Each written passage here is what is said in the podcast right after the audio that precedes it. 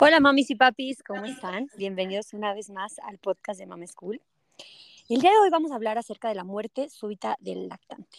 Y para esto tenemos como invitado al doctor Iván Martínez Dunker. Él es médico, médico cirujano militar y doctor en ciencias, profesor investigador del Centro de Investigación en Dinámica Celular de la Universidad Autónoma del Estado de Morelos y miembro del Sistema Nacional de Investigadores. ¿Cómo estás, doctor Iván? Muchas gracias por aceptar esta invitación. Al contrario, muy buenos días, muchas gracias por la invitación, un gusto estar en tu programa y por supuesto con todos los que te escuchan. ¿Nos puedes compartir tus redes sociales para que las mamitas vayan a seguirte? Claro que sí, en Twitter me pueden encontrar como Dunker UAM, D-U-N-C-K-E-R, U-A-E-M, estas últimas en mayúsculas, en Instagram como Dunkerman y en Facebook como Iván Martínez Dunker, todo pegado. Oye, doctor, y bueno, yo vi este tema en tus redes sociales y yo dije, tenemos que hablar de esto. La verdad es que siento que es un tema que muchas mamis pues han sufrido pérdidas y no supieron cuál fue la causa. Entonces siento que este tema les va a dar muchas mucha paz a todas esas mamis y pues gracias por, por aceptar esta invitación. No, al contrario, será un gusto platicar de este tema muy importante. ¿Nos puede platicar, doctor, por favor, qué es la muerte súbita del lactante? Sí, por supuesto, con mucho gusto. Mira, la muerte súbita del lactante eh, se considera la muerte de un infante menor a un año de edad que permanece inexplicada o sin causa identificada. Esto, por supuesto, después de haber hecho una investigación detallada del caso, lo cual incluye la realización de una autopsia, el estudio de la escena de muerte y la revisión de la historia clínica. Entonces es importante hacer este procedimiento que podemos entender que va en el sentido de identificar una causa precisa. Si al haber hecho este procedimiento no se encuentra una causa de la muerte, entonces se clasifica como una muerte súbita del lactante. Esto es algo que en medicina conocemos como un diagnóstico de exclusión, que de otra forma es pues no pudimos establecer un diagnóstico de una causa específica y al no haberlo hecho, pues hacemos este diagnóstico de exclusión que se llama muerte súbita del lactante. De ahí la importancia de que estos procedimientos que comenté, la autopsia, el estudio de la escena de muerte, la revisión de la historia clínica se hagan, eh, porque nos podemos imaginar situaciones en donde si esto no se hace, pues podríamos en muchos de estos casos perdernos de identificar una causa y establecer un diagnóstico preciso y no clasificar la muerte simplemente como una muerte súbita del lactante de causa inexplicada. Entonces, muy importante asegurar cuando ocurre una situación de muerte de un infante menor a un año de edad y que no hay una causa en ese momento eh, que nos permita explicarla, el hacer los procedimientos para eh, tratar de, identificar la causa precisa. Y no es hasta ese momento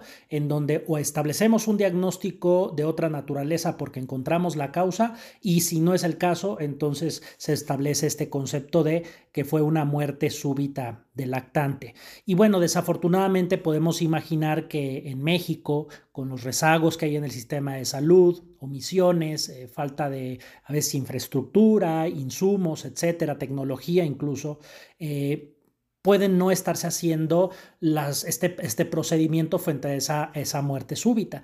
Eh, por ejemplo, en un estudio reciente se estudiaron los casos en los últimos cinco años donde las muertes fueron registradas como muerte súbita del lactante e identificaron que el 81%, imagínense, el 81% no tenían una autopsia registrada. Eh, puede ser que hayan sido realizadas, pero oficialmente no está registrada y por supuesto no están registrados los resultados.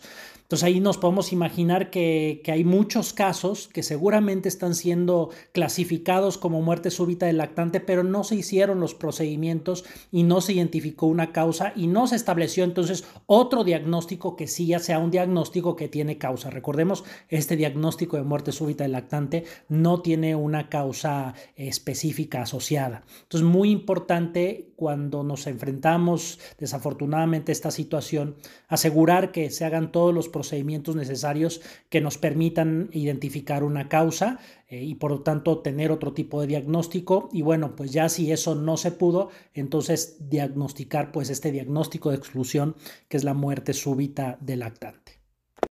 ¿Se pudiera decir que existen algunas causas? Sí, mira, entonces justamente pues venimos de mencionar que es un diagnóstico de exclusión donde no hay una causa que haya sido encontrada de, esta muerte súbita. Eh, sin embargo, un poco para entender ¿Por qué podría estar ocurriendo esto? Eh, primero hay pues distintas hipótesis que, llevan a plantear por qué ocurre la muerte súbita del lactante. Una de las hipótesis más, digamos, sólidas o reconocidas es algo que se llama el modelo de triple riesgo. En este triple riesgo necesitan juntarse tres situaciones que generan o favorecen que se dé esta muerte súbita del lactante. Una es que haya un infante vulnerable. Es decir, que tenga alguna característica interna ese niño que lo haga vulnerable a una muerte súbita. Sin embargo, eso no es suficiente para que se cause. Entonces, este niño o niña que ya tiene una vulnerabilidad, tiene que estar además en un periodo crítico del desarrollo que nos podemos imaginar muy bien que es durante justamente este primer año de edad donde tantas cosas están empezando a funcionar. Y adicionalmente, que sería el tercer elemento, un estresor exógeno, algo del ambiente, algo externo que viene a incidir sobre esta circunstancia. Entonces, el modelo de triple riesgo identifica un infante vulnerable, un periodo crítico de desarrollo y un estresor exógeno. Entonces se juntan estos tres elementos y eso es necesario para que ocurra una muerte súbita del lactante. Es importante considerar dentro de estudios a nivel de ciencia, de medicina, que se han eh, generado para dar una explicación a por qué puede ocurrir una muerte súbita del lactante, eh, porque bueno, desde mi, desde mi perspectiva, aunque la muerte súbita del lactante es un diagnóstico de exclusión al no haberse encontrado una causa, pues desde mi perspectiva sí hay una causa. El tema es de que no la encontramos o no sabemos cómo identificarla, pero algo está pasando que está generando esta muerte súbita del lactante.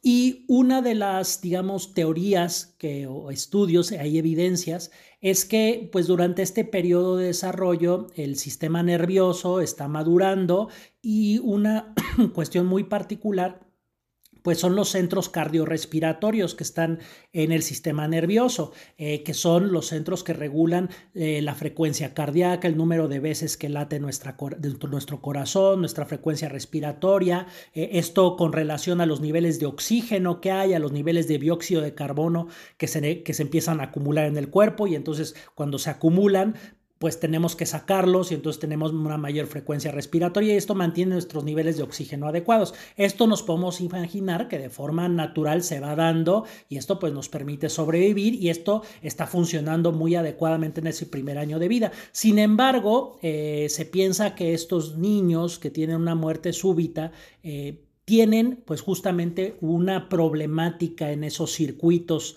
neurales que eh, los condicionan a no regular su respiración y por lo tanto no poder regular los niveles de oxígeno y de dióxido de carbono y que esto junto con, ya mencionamos, los otros elementos dentro del modelo de triple riesgo se conjuntan y si se da esta conjunción de elementos del modelo de triple riesgo, pues se genera una, una muerte súbita del lactante. Eh, algo también que nos puede dar un poco de luz hacia por qué eh, se puede generar esta muerte súbita del lactante que contribuye, pues son los factores de riesgo. Eh, en varones es más común que en mujeres. Y por lo tanto, ahí podríamos pensar algo que es importante comentar, que pueden ser los ah, componentes genéticos, ¿no? O sea, hay diferencias genéticas en los cromosomas XY en hombres, XX en mujeres, que eh, Posiblemente el hecho que los varones sean más susceptibles a sufrir esta muerte súbita del lactante tengan un componente genético en esa parte del ADN que solamente está eh, eh, en, los hombres, ¿no? Eh, en cuanto a su diferencia con mujeres. el que sea prematuro, si, si han tenido un hermano que tiene o que ha sufrido de esta muerte súbita del lactante, el riesgo aumenta. Entonces es importante dar seguimiento cuando se va desarrollando la familia. Si ya hubo una muerte súbita, hay que tener cuidado en el siguiente embarazo y una vez que nace estar pendiente de que esto no ocurra porque los riesgos van a estar aumentados. Eh, por ejemplo, padres fumadores, alcohólicos o que ingieren narcóticos legales o ilegales durante el embarazo o después del embarazo o ocurre un incremento en el riesgo. Los meses de otoño e invierno, que pueden estar asociados a infecciones y no propiamente que las infecciones generen la muerte, porque entonces sería una muerte que no sería una muerte súbita del lactante, sino una muerte por una infección viral, por ejemplo, bacteriana, pero es posible que algo se da tal vez posterior a las infecciones, alguna alteración en el sistema inmunológico que queda después de que se resuelve la infección y que genera y favorece una muerte súbita, ¿no? Eh, también hay un periodo entre los dos y cuatro meses, es decir, es cuando la muerte súbita ocurre en el primer año, pero entre los dos y cuatro meses es el periodo donde más eh, frecuente es. Madres adolescentes, madres que no tuvieron cuidados prenatales, que no estuvieron yéndose a revisar durante su embarazo, que no tuvieron eh, los, la, alimentación, los complementos que se dan durante ese cuidado prenatal.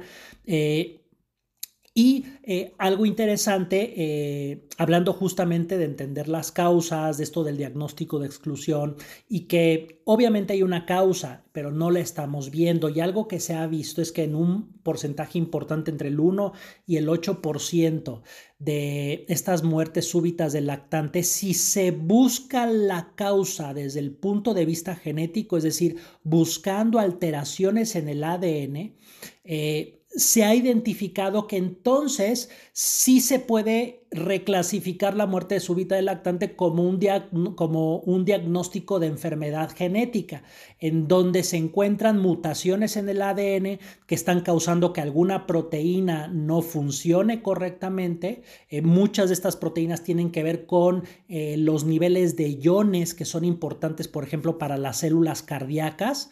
Eh, y entonces estas mutaciones causan que haya una desregulación en los iones en el corazón y eso favorece que el corazón no tenga un ritmo normal. Eh, sin embargo, esto solamente se logra identificar si vamos dentro de la búsqueda de estas causas a buscar la causa en el ADN a través de diagnósticos genéticos que hoy en día se pueden hacer. Entonces, eh, al principio comentamos de los, del procedimiento, ¿no? la, cuestión de la autopsia, que es algo pues eh, macroscópico, visual, que ya puede, ser, eh, puede llegar a ser microscópico, pero normalmente no llega a nivel del ADN el estudio de la escena de muerte y la revisión de la historia clínica. Por estos estudios que han identificado una causa genética en las muertes súbitas del lactante, permitiendo reclasificar la muerte ya de forma específica causada por una enfermedad genética, eh, pues sí recomendaría que frente a situaciones de esta naturaleza se busque a nivel de los genes, a nivel del ADN, la presencia de mutaciones que pudieran explicar eh, esta situación y entonces ya generar un diagnóstico de una enfermedad genética que podemos imaginar no solamente es de nuevo importante para entender qué pasó, que para los papás y mamás es súper importante frente a una muerte, pero también, pues si quieres tener más hijos, ver la forma de que pues el siguiente embarazo el bebé no sea portador de esta mutación y si lo es, poder identificarlo y entonces tener un cuidado subsecuente de esta situación, que pues no lo vas a tratar como un, un, un bebé que normalmente pues los tomamos como sano de inicio, sino que ya sabes que tiene una enfermedad y entonces tienes que tener una atención distinta y un cuidado, una supervisión distinta, ¿no? Entonces hay, como vemos, este, circunstancias que sí están generando eh, causas, ¿no? Pero que, que, no podemos todavía de forma muy específica palpar, que, que nos orientan hacia, ciertos procesos que seguramente están pasando en ese, que pasaron en ese bebé. Eh, una de las más claras, como comento, es la parte genética, la parte de mutaciones. Y entonces, este... Es un estudio que creo que sería muy recomendable realizar y los factores de riesgo, como comentaremos después, pues también nos orientan hacia lo que podemos hacer para de alguna forma en nuestros hijos, hijas que acaban de nacer, eh, reducir las posibilidades de que ocurra una muerte súbita eh, eh, del lactante. Doctor, ¿y hay algunos síntomas o se puede evitar la muerte súbita del lactante? Pues mira, lo que se puede hacer, o sea, sí se puede reducir eh, las probabilidades de que esto ocurra, ¿no? Aplicando ciertas medidas preventivas que, puedo comentar. Eh, y que se han visto que son bastante útiles para reducir esta problemática. Sin embargo, aún a pesar de estas medidas, pues el síndrome no ha desaparecido. Entonces se reducen, pero aún existe, a pesar de aplicar estas medidas, el riesgo de que ocurra. Sin embargo, sí es muy importante que todos las conozcamos. Uno, por ejemplo, es el que coloquemos a nuestro bebé en posición boca arriba hasta el año de edad y, eh, o sea, sobre todo a la hora de dormir, ¿no? de lado y sobre todo no boca abajo. Esto ha sido una de las medidas eh, preventivas más útiles para reducir este síndrome. Eh, por supuesto, sí es importante que el bebé también sepa estar boca abajo, pero que esto ocurra cuando está despierto y bajo supervisión, pero sobre todo a la hora de dormir, no tenemos que poner a nuestro bebé ni de lado ni boca abajo. Entonces tiene que estar boca arriba, que le llamamos esa posición de decúbito supino. Otra característica es que la cama sea una cama, firme, es decir, que no se hunda nuestro bebé eh, ni, en el, ni en la parte del colchón y sobre todo en los lados que no haya espacios donde pueda eh, de pronto meterse, ¿no? Y que, por ejemplo, la sábana pues sea una sábana estirada y firme. Eh, otra situación es que la cama pues sea una cama o una cuna propia.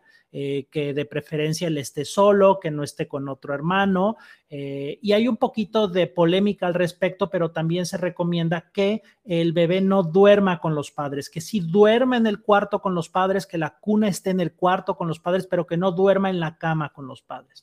Esto por ciertas circunstancias en donde eh, la cantidad de aire eh, pues se pueda reducir, la cantidad de respuesta del bebé se pueda reducir y entonces por eso necesitamos tenerlo sobre todo en una cuna y que incluso, bueno, ya comenté una cama firme, que no tenga esos espacios donde de pronto se pueda hundir y también pues alejar eh, cobijas, almohadas, objetos no sueltos, objetos sobre todo suaves eh, que eh, pues de pronto se pueda acercar a su cara y que pueda estar afectando sus niveles de dióxido de carbono. Por supuesto, bueno, cuando se duerme podemos ponerle la cobija, pero pues hasta el pecho, ¿no? Eh, sin embargo, de preferencia en términos generales que la cama pues no contenga nada más que el colchón y que sea una cama, firme. Otra circunstancia que ha ayudado a esto también es el incorporar pacificadores, eh, pero esto, eh, bueno, nada más aclaro, los pacificadores también es una medida que reduce la muerte súbita. Sin embargo, se recomienda que antes de aplicarlos, el amamantamiento, la lactación tenga que estar establecida, porque sabemos que si lo ponemos muy pronto y nuestro bebé todavía no está amamantando, eso puede afectar el que se acostumbre a, pues justamente estar succionando del pezón de la mamá. Entonces, primero tenemos que asegurar la lactancia y después, bueno, ya poder usar el pacificador. Y por supuesto, hablando de lactancia, la lactancia también eh, materna, exclusivamente materna, esto es importante comentarlo, no mixta, sino exclusivamente materna por al menos los primeros seis meses, es también un factor que ha sido identificado de forma muy clara para reducir esta muerte súbita del lactante. Eh, desafortunadamente no hay algo que podamos decir, ah, pues si ves esto en tu hijo, es algo que te debe, nos debe alertar de que pudiera sufrir de una muerte súbita del lactante. Eh, sin embargo, sí hay trabajo científico que está eh, identificando o buscando sustancias en la sangre que pudieran identificar alguna problemática a nivel de la madurez, de la forma en que está actuando el sistema nervioso, controlando la respiración, la musculatura, el corazón, y que esas moléculas, ya sea que estén altas o bajas, pudieran identificar eh, un incremento en el riesgo de la muerte súbita infantil. Entonces hay investigación al respecto. Desafortunadamente no hay algo que pudiéramos ahorita a un, a un bebé nuestro que está sano, que está bien, hacerle o medirle, para decir va a tener una muerte súbita infantil y entonces hacer algo. Entonces, mucho todavía queda en pues tomar en cuenta estos elementos preventivos, aplicarlos y con esto, con campañas que se han hecho, desafortunadamente en México no se hacen suficiente o incluso no se hacen, pero en otros países donde se han hecho estas campañas se ve que el aplicar estos factores preventivos que venimos de comentar reduce eh, de forma muy importante el que pueda ocurrir una muerte súbita del lactante. Perfecto, sí, de hecho qué bueno que lo comenta. Eh, la Asociación Americana del Sueño recomienda que no se duerma con nada en la cuna, de hecho, ni cobijitas. Ya hay eh, mucho, se usa, se utiliza mucho para las mamis que no los conozcan, los saquitos para dormir, que son literalmente, o sea, una pijamita, como si fuera una cobijita, pero con cierre y, y la verdad es que está muy padre. Se los voy a poner ahí en redes sociales para las que no los conozcan eh, siento que es muy importante esto que nos acaba de comentar, doctor, porque pues uno de repente como humano sabe, ¿no? Y, definitivamente ayuda a reducir todas las posibilidades para que pues tengamos un, para que estemos tranquilas. Bueno, a mí la verdad es que me daba muchísima cosa que me pasara eso, o sea, era un miedo mío de, de mamá primeriza, o sea, yo siempre le estaba poniendo el dedito a ver si estaba respirando. Entonces, gracias por comentarnos todos estos puntos. Sí, eso es muy importante y nada más sumo a tu comentario, eh, justamente, bueno, si, si, si, quitar las cobijas, eh, sin embargo, también otro factor que se ha identificado es que haya un sobrecalentamiento del cuerpo. Entonces, es importante que aun cuando le pongamos estas pijamitas, sí estar identificando que eh, pues no haya un sobrecalentamiento, ¿no? Entonces, hay que estar supervisando ese elemento también. Eh, y, algo que quisiera comentar al respecto, eh, si me lo permites, es, bueno, desafortunadamente, eh, cuando se llega a, esta muerte súbita del lactante o algún papá, mamá, familia que está enfrentando esa muerte inexplicada por el cual no se encuentra una causa, es que, pues, desafortunadamente, primero tenemos que eh, no solamente para saber qué pasó, sino también por futuros embarazos, el saber qué pasó, a ver, realmente asegurarnos como papás que se hizo todo, ¿no? O sea, incluyendo eso que comentamos, la autopsia, que hayan realmente revisado toda la historia clínica de nuestro bebé y que haya, y, que se haya hecho ese trabajo. Y si realmente no hay una causa, bueno, entonces, este, definirlo como una muerte súbita del lactante, pero sí realmente hacer todo el esfuerzo para tratar de establecer una causa. Y en ese sentido, Recordemos que al principio les dije que es un diagnóstico de exclusión, es decir, eh, no encontramos una causa. Sin embargo, eso no significa que no la haya. O sea, seguramente sí la hay, pero la tecnología, nuestros conocimientos no nos, no nos permitieron encontrarla. Y en ese sentido, al menos en estudios que han hecho en niños que han muerto por este, esta muerte súbita del lactante, se ha identificado que en aproximadamente 10% de ellos se encontró una causa genética es decir, que había variantes patogénicas, es decir, mutaciones en el ADN, sobre todo de proteínas que tienen o genes que tienen que ver con el ritmo cardíaco, por ejemplo, con esta maduración del sistema nervioso y que se asocian como los factores internos de ese bebé que pues favorecieron esa muerte súbita del lactante.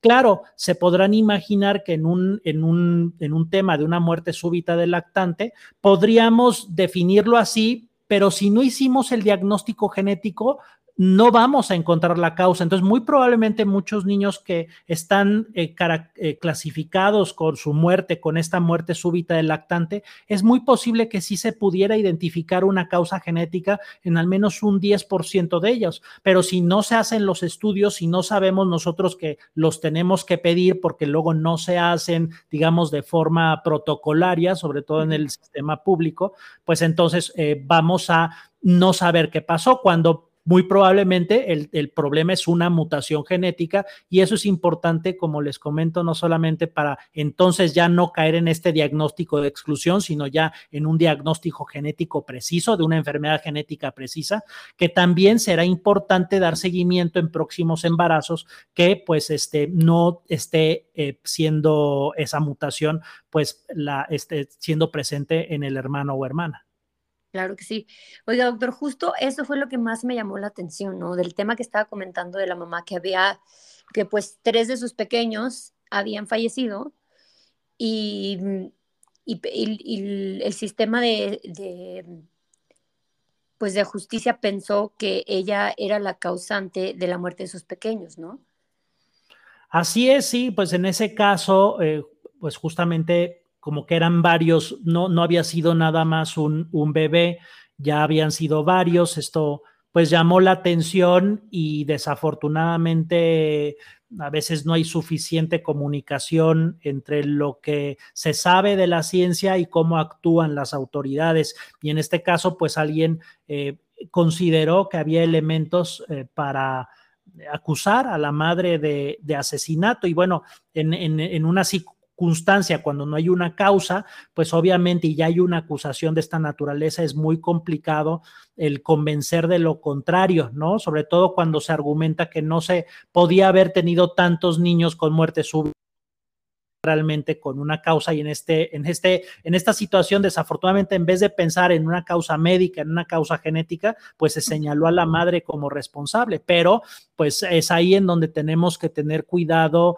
de eh, pues realmente hacer uso de estudios que les llamamos moleculares. Hay cosas que en una autopsia no se van a ver, que en un historial clínico tal vez no aparecieron, pero por eso hay estudios moleculares a nivel de proteínas, de genes que se pueden estudiar Hoy día ya podemos estudiar todo el genoma, todo, todo el ADN del, del ser humano e identificar estos cambios que, pues en este caso que justamente comentas que ocurrió en Australia, se identificó como mutaciones en proteínas que son importantes para regular los niveles de calcio en las células del corazón, que cuando pues no es, hay estas mutaciones, eh, se incrementa la posibilidad de que el corazón entre en un ritmo anormal y que justamente genere esta muerte eh, súbita, pero ya con una causa muy precisa, ¿no? Entonces es, es un gran tema cuando caemos en esta circunstancia de una muerte súbita del lactante, pues realmente asegurarnos de hacer todos los estudios necesarios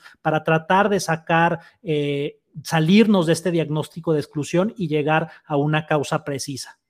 Claro, y qué importante es, justo como le comentaba al principio, yo creo que mm, eh, las mamás que sufren pues una pérdida tan grande, tener alguna respuesta eh, de qué es lo que le pasó a su chiquito, a su chiquita, les debe dar una, una, paz y una tranquilidad enorme, ¿no? Digo, debe ser algo muy difícil, muy duro de vivir. Entonces, con toda esta información que usted nos está dando, para poder determinar si es algo que tenían genéticamente, yo creo que hace totalmente la diferencia cómo se, se, va, se va a llevar este duelo. Sí, así. Sí, adelante. Sí, Em, este estudio que se comenta, cómo se, cómo se solicita o, cuándo es necesario hacerlo, ¿lo hacen de rutina?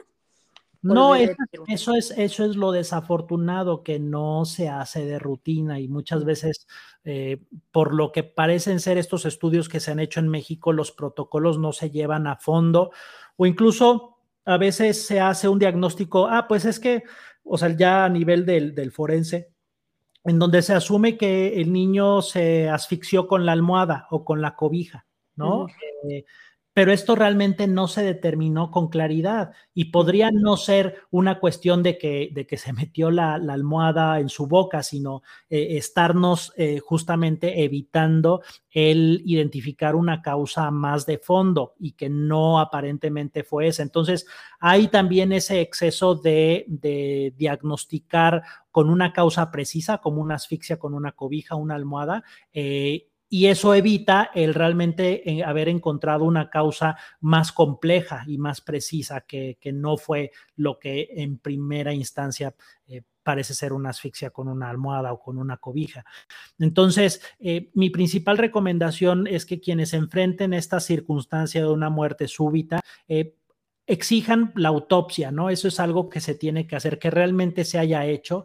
Eh, desafortunadamente no podemos saber si la hicieron bien, ¿verdad? Pero pues al menos ver que se haya hecho y, ver si no identificaron alguna causa pues interna en el cuerpo que haya podido explicar eso. Si, si se hizo eso, si realmente se, los médicos hicieron una revisión de la historia clínica de lo que haya podido tener de enfermedades nuestro hijo y, y les dicen, al final que, bueno, están en una muerte súbita del lactante. Recuerden que esto es un diagnóstico de exclusión, es decir, eh, hay esta muerte, pero no sabemos la causa. Y en ese sentido, simplemente algo que está ya a la mano para tratar de obtener esa causa, puede ser que no lo, no lo logremos aún a pesar de ello, es este diagnóstico genético eh, que les recomendaría se acerquen a un genetista. Obviamente para esto es importante que se guarden muestras de sangre o de tejido de quien falleció. Eh, entonces eso es una cosa importante porque si se pierden, entonces pues ya no se pueden hacer esos diagnósticos genéticos. Y el día de hoy, eh, como les digo, podemos ya sea solicitar un estudio que se llama Dexoma. Este estudio de Exoma lee todos los genes del ADN y identifica la variación anormal, variaciones, cambios que son eh, malignos, que son malos en nuestro ADN y que pudiera darnos una explicación de esa causa. Esto es leyendo todo el ADN que se llama exoma. También puede haber otros estudios que a veces son un poco menos costosos, más direccionados a proteínas, por ejemplo, que tienen que ver o, eh, genes que tienen que ver con eh, la función del corazón. Eh, y entonces se estudian solamente esos genes, solamente esa parte del ADN que tiene que ver con genes que cuando están eh, con cambios generan problemas cardíacos, eh, pues son los que se estudian en estos paneles de genes, que es una forma de leer el ADN, pero más restringida, más, más pequeña. Yo en principio, como realmente es un mundo que todavía no se conoce lo suficiente, lo que sugeriría, sobre todo porque es relativamente accesible el poder hacer estos estudios, son costosos, pero ya es algo que puede, la buena parte de la gente lo puede llegar a, obtener, es el de exoma clínico, porque este lee todos los genes eh, que tenemos en nuestro ADN y entonces nos da una respuesta pues más amplia, eh, sobre todo en buscar una causa. Y como lo comentamos, en al menos un 10%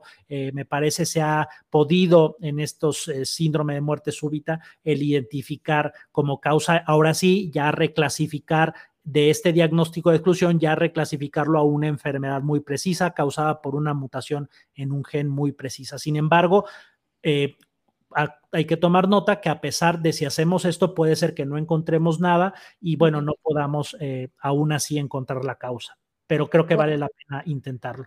Claro que sí, sí, o sea, de verdad se me, se me apachurra el corazoncito pensar que una mamá esté viviendo por estos procesos.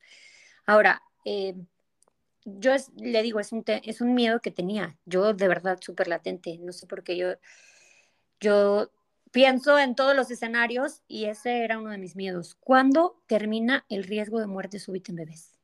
Bueno, es que en realidad la muerte súbita puede ocurrir incluso después del primer año de edad, puede ocurrir entre, eh, o, sea, o, sea, siempre puede haber una muerte súbita eh, en la edad del ser humano de causa inexplicada. Entonces no es algo que termine al año de edad y entonces ya mi hijo no va a tener o hija va a tener problema de una muerte súbita. No puede haber una muerte súbita todavía en la infancia a los 10 años, a los 15 años, a los 18 años, que incluso lo llegamos a ver, muertes que en principio pues no se esperan, no pasaba nada, de pronto hay ese fallecimiento y no se entiende cuál es la causa, ¿no? Entonces no es algo que termina y entonces, ¿por qué lo, lo ponemos como esta muerte súbita del lactante? Bueno, es realmente pues un, un ejercicio de abstracción que hacemos en la medicina para tratar de entender mejor lo que ocurre en ese periodo de un año de edad, que es muy diferente a lo que está viviendo alguien de 10 años o de 15 años, ¿no? Como por ejemplo los, los factores preventivos, los factores de riesgo son muy distintos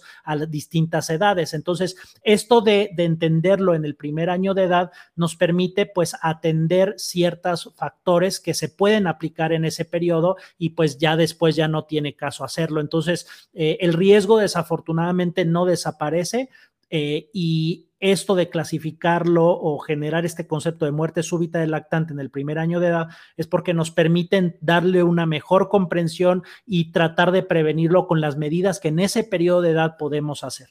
Ok, perfecto. Me parece excelente, doctor. Bueno, no sé si quisiera agregar algo más, eh, algo que les pueda servir a las mamis que estén viviendo esa situación. Pues yo creo que lo, principal que está en nuestras manos es el atender estos factores preventivos que ya comentamos, como era la lactancia, el dormir en esa posición boca arriba, ¿no? El cuidarse eh, de forma durante el embarazo, atenderse, ir con el ginecólogo, eh, las características de la cama, en fin, todo lo que podrán escuchar. Eso creo que es lo que está más a la mano, ¿no? De lo que, de lo que podemos hacer para reducir ese riesgo para nuestro bebé. Entonces, atendamos eso. Y si ya desafortunadamente estamos enfrentando una muerte súbita, hagamos todo lo posible para llegar a esa causa y básicamente... Eh, que pidan y exijan esa autopsia y estudios genéticos. Eh, es importante no solamente para saber por qué está ocurriendo esto, pero también para poder seguir creciendo como familia e identificar que no haya alguna causa por ahí que podamos evitar posteriormente. Claro que sí. Oye, doctor, qué bueno que lo comenta, eso de la temperatura en la que duermen nuestros bebés, ni con frío ni súper cobijados, eh, porque pues obviamente no saben todavía eh, de bebés no se termorregulan solos, pero mamitas, hay una gráfica que también con gusto se las comparto de cuántas capitas deben de tener nuestros bebés eh, dependiendo de la temperatura del, cuarto en el que están durmiendo, ¿no? Y mm, se, las, se las paso con gusto, se las dejo en mis redes sociales. Y doctor, pues muchísimas gracias por esta información. La verdad es que es información que seguro a algunas mamis les va a curar el alma. Al contrario, muchísimas gracias y estamos a sus órdenes. Gracias, mami. Eh, doctor, ¿cómo pueden localizarlo usted? Eh, si tienen alguna pregunta, las mamis, ¿en dónde consulta? Bueno, por mis redes sociales que están al inicio de este podcast mencionados, o también me pueden escribir por WhatsApp al 777-257-7337. Perfectísimo. Bueno, mamis, ya saben, muchísimas gracias, doctor Iván, por toda esta información. Eh, hay que poner manos a la obra, ¿no? Todo, todo lo que podamos hacer para que no nos veamos en esta situación, ya nos lo acaba de comentar el doctor, y compartan esta información. Qué mejor que, que todas las mamis que vayan a ser eh, mamás o que tengan lactantes la sepan. Muchísimas gracias, doctor. Gracias, mamitas. Hasta la próxima, mamis. Amor, paciencia y presencia. Besitos.